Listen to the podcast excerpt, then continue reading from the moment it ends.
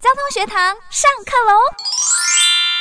提供您有关交通的法律知识。我是沈燕，为大家邀请到的是谢志忠律师。哎，是主持人晚安，各位听众晚安。好，今天呢，我们要来告诉大家哈，再更上一层楼了，因为我们之前提过哦，如果借车给别人啊，衍生的一些交通事故的责任哈，那我们今天想要来询问，就是如果你借车给别人啊，借车的人发生交通事故啊，啊，那个车子毁了，那我们可以向借车的人来求偿吗？那如果还有一种状况，就是被载的乘客因为事故受伤，乘客也可以。求偿吗？呃，就第一个部分哈，那一般我们就是一般我们会认为说，那借车给别人驾驶，那对于自己车辆被借车的人哈，那因为交通事故所致的这个毁损哈，那我们一般人认为好像是不可以跟借车的人来求偿哈，但是实际上哈，这个呃车主哈，如果因为借车的人哈，因为不小心把你的车子毁损了哈，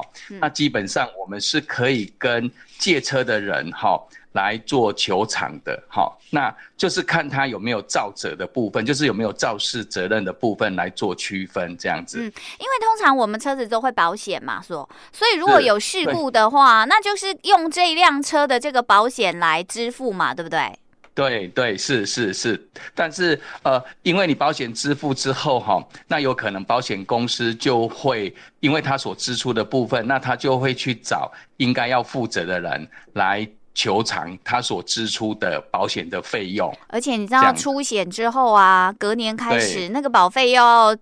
对又会涨，对不对？我是不是也可以跟借车的人来来要求呢？哎，是，所以说呃，这个部分就是呃，我们刚才讲的就是车主的这个部分哈。如果是呃刚才所讲到的呃。就是针对有没有肇事责任的部分，哈，呃，我们会分为三个部分，哈，就是说，如果是交通事故，哈，完全是由借用人造成的，就是把你借车的人那个造所造成的，对，那这个时候车主呢就只能向借用人来求偿。那我举一个例子，就好像你借车给你好朋友，结果呢，因为没有注意车前的状况，那直接就撞到停等红灯的汽车，那这个时候就是。您您的车子的这个毁损哈，你只能跟这个借用人来求偿。好、嗯，那再来就是第二种情形，就有可能是呃借车的人跟对方一起造成你车子的毁损，有可能就是两个两个都闯红灯嘛。嗯，那闯红灯之后造成你的车辆的毁损，那这个时候就是借车的人跟对方都要一起来来赔你这一台车的损失。哈、嗯，那最后一种情形就是有可能是。呃，纯粹是对方的问题，就是跟你借车的人，他也是确实很小心在开车，但是因为可能被后面的对方的驾驶，因为不小心就直接从你后面把你撞上去了。那这个时候呢，车主只能跟那一位对方的驾驶来做求偿。嗯，哎、欸，可是对方其实说真的，搞不好他也有呃这个保险的话，那如果保险都会出的话，是不是比较没有这个状况？对，如果是纯粹是车损的话，如果双方假设都有保车碰车的，那这个时候就是都会委由保险公司来做处理，这样子，嗯、就是由保险公司呃来做相关的赔偿费用，然后由他们两家保险公司来做协商做处理，这样子。嗯、但是如果说呃跟你借车的人他必须要负一些责任的话，有一些衍生的费用的话，车主是可以向借车的人要求，对不对？哎、欸，对，是。那基本上，如果纯粹我们刚才所讨论到的，就是如果纯粹是车子的毁损而已哈，嗯，那一般实务上我们会看到就是车子修理的费用嘛，嗯，那车子修理的费用可能就是零件嘛，哈，譬如说你的后视镜啊，你的车门毁损，那零件可能要修，然后再来就是要工资的部分。因为有修车的人要帮你修车，那一般车子的修理费用就会含两个，一个是零件，一个是工资。那第二个会有租车代步的费用，就是如果假设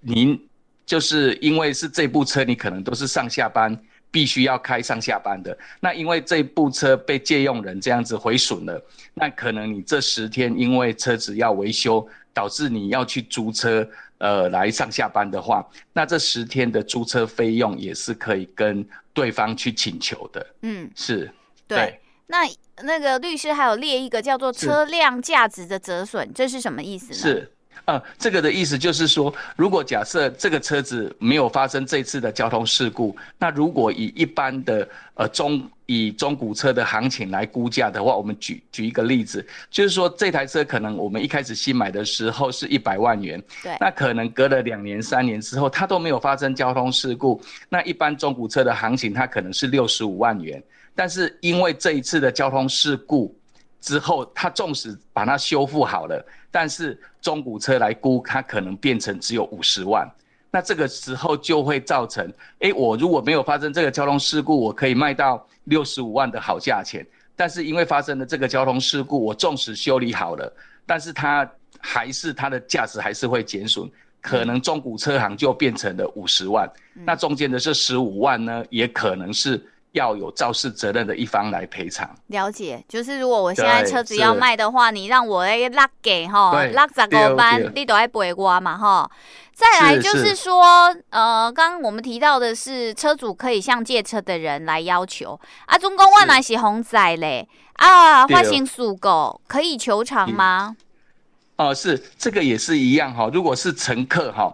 当然，我们现在有时候，呃，我们乘客会去，我们去，我们有可能会去坐别人的车，哈、嗯。那这个时候也是一样要，要要分情形了，哈。如果假设是这个的交通事故，是因为在你的那一个驾驶要负完全责任的时候，哈，那这个时候当然是在你的那个驾驶要对于你的受伤的情形要负完全的责任。那第二种情形是比较，就是。我们有可能坐公车或坐计程车嘛，哈，那可能坐公车或坐计程车这个出去的时候，那可能这个计程车或公车跟对方发生交通事故，那假设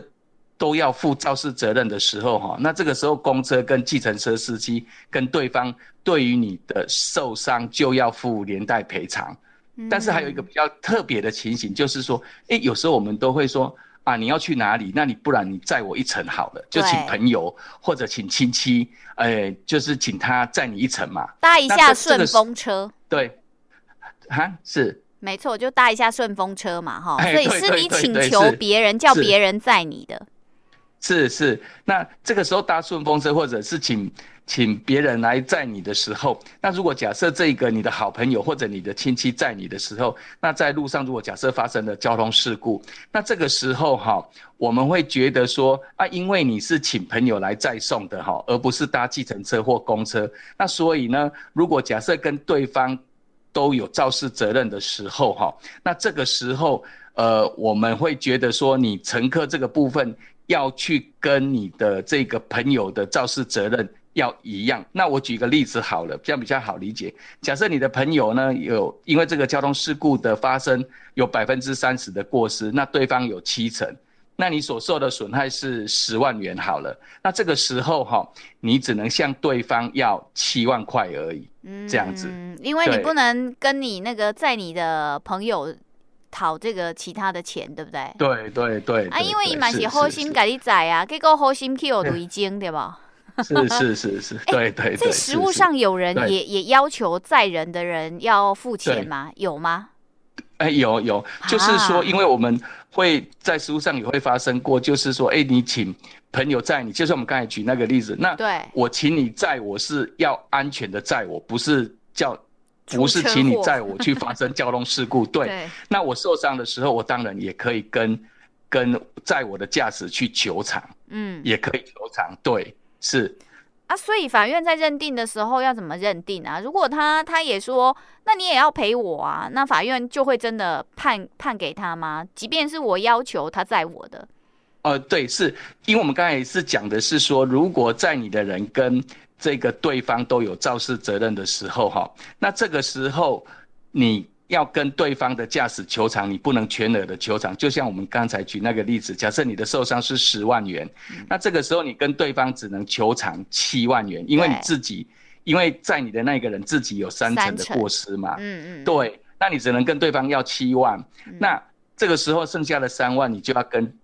载你的那个人要，嗯。是是是啊，食物上有人也敢要就对了。对对对对对，所以说呃，一般有时候我们很好心去载朋友，但是有时候发生交通事故的时候，嗯、那这个时候如果假设呃载的人你自己也有过失的话，那你也可能要对于乘客的受伤也是要。去负这个损害赔偿的责任。哇，所以这个真的有时候你好心的话也要小心，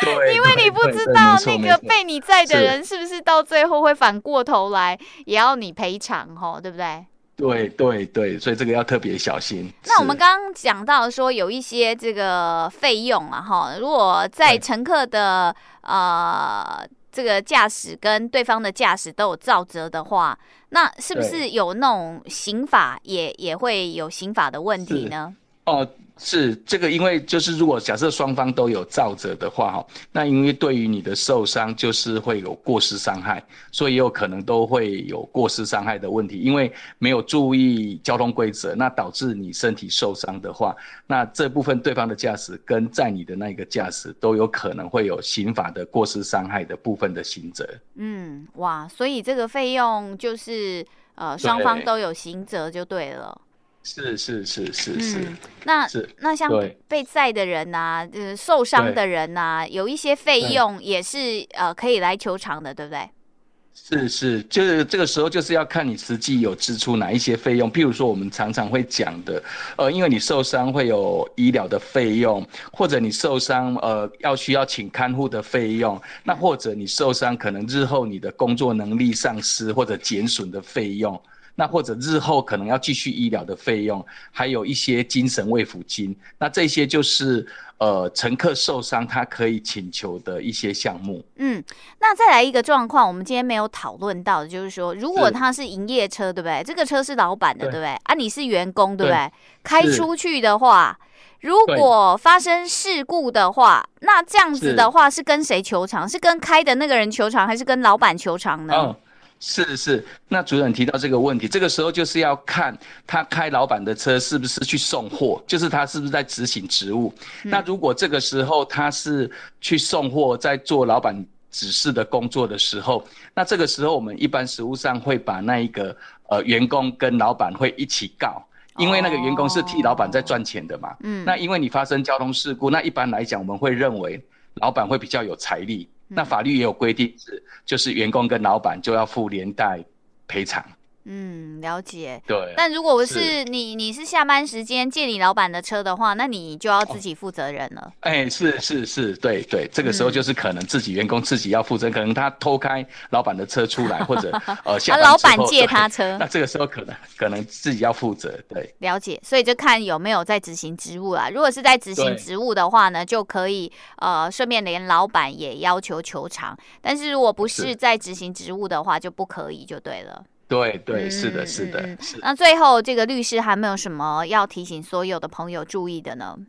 呃，是，呃，现在就是因为像如果跟别人借车或者在载他人的时候，哈，那千万不要因为是朋友的车啦，或者是因为亲属的关系，哈，就对于交通的安全，哈，就有所疏忽，哈。那毕竟如果发生交通事故的时候，对于别人车辆的毁损啊，或者同车乘客的伤亡，都要负起相关的法律责任嘛。那所以呢，这个要请。驾驶人哈，在开车的时候千万要小心，要确实来遵守交通规则哈，才是保护自己跟其他用路人最好的方式。没错，不管是怎么样，只要是谁开车的话，谁就要小心了哈。这个要特别留意。是的。好，我们非常感谢的是资军法律事务所的律师谢志忠律师详细的说明，谢谢律师，谢谢您。好，谢谢，晚安。感谢大家的收听，我是沈燕，下次见了，拜拜。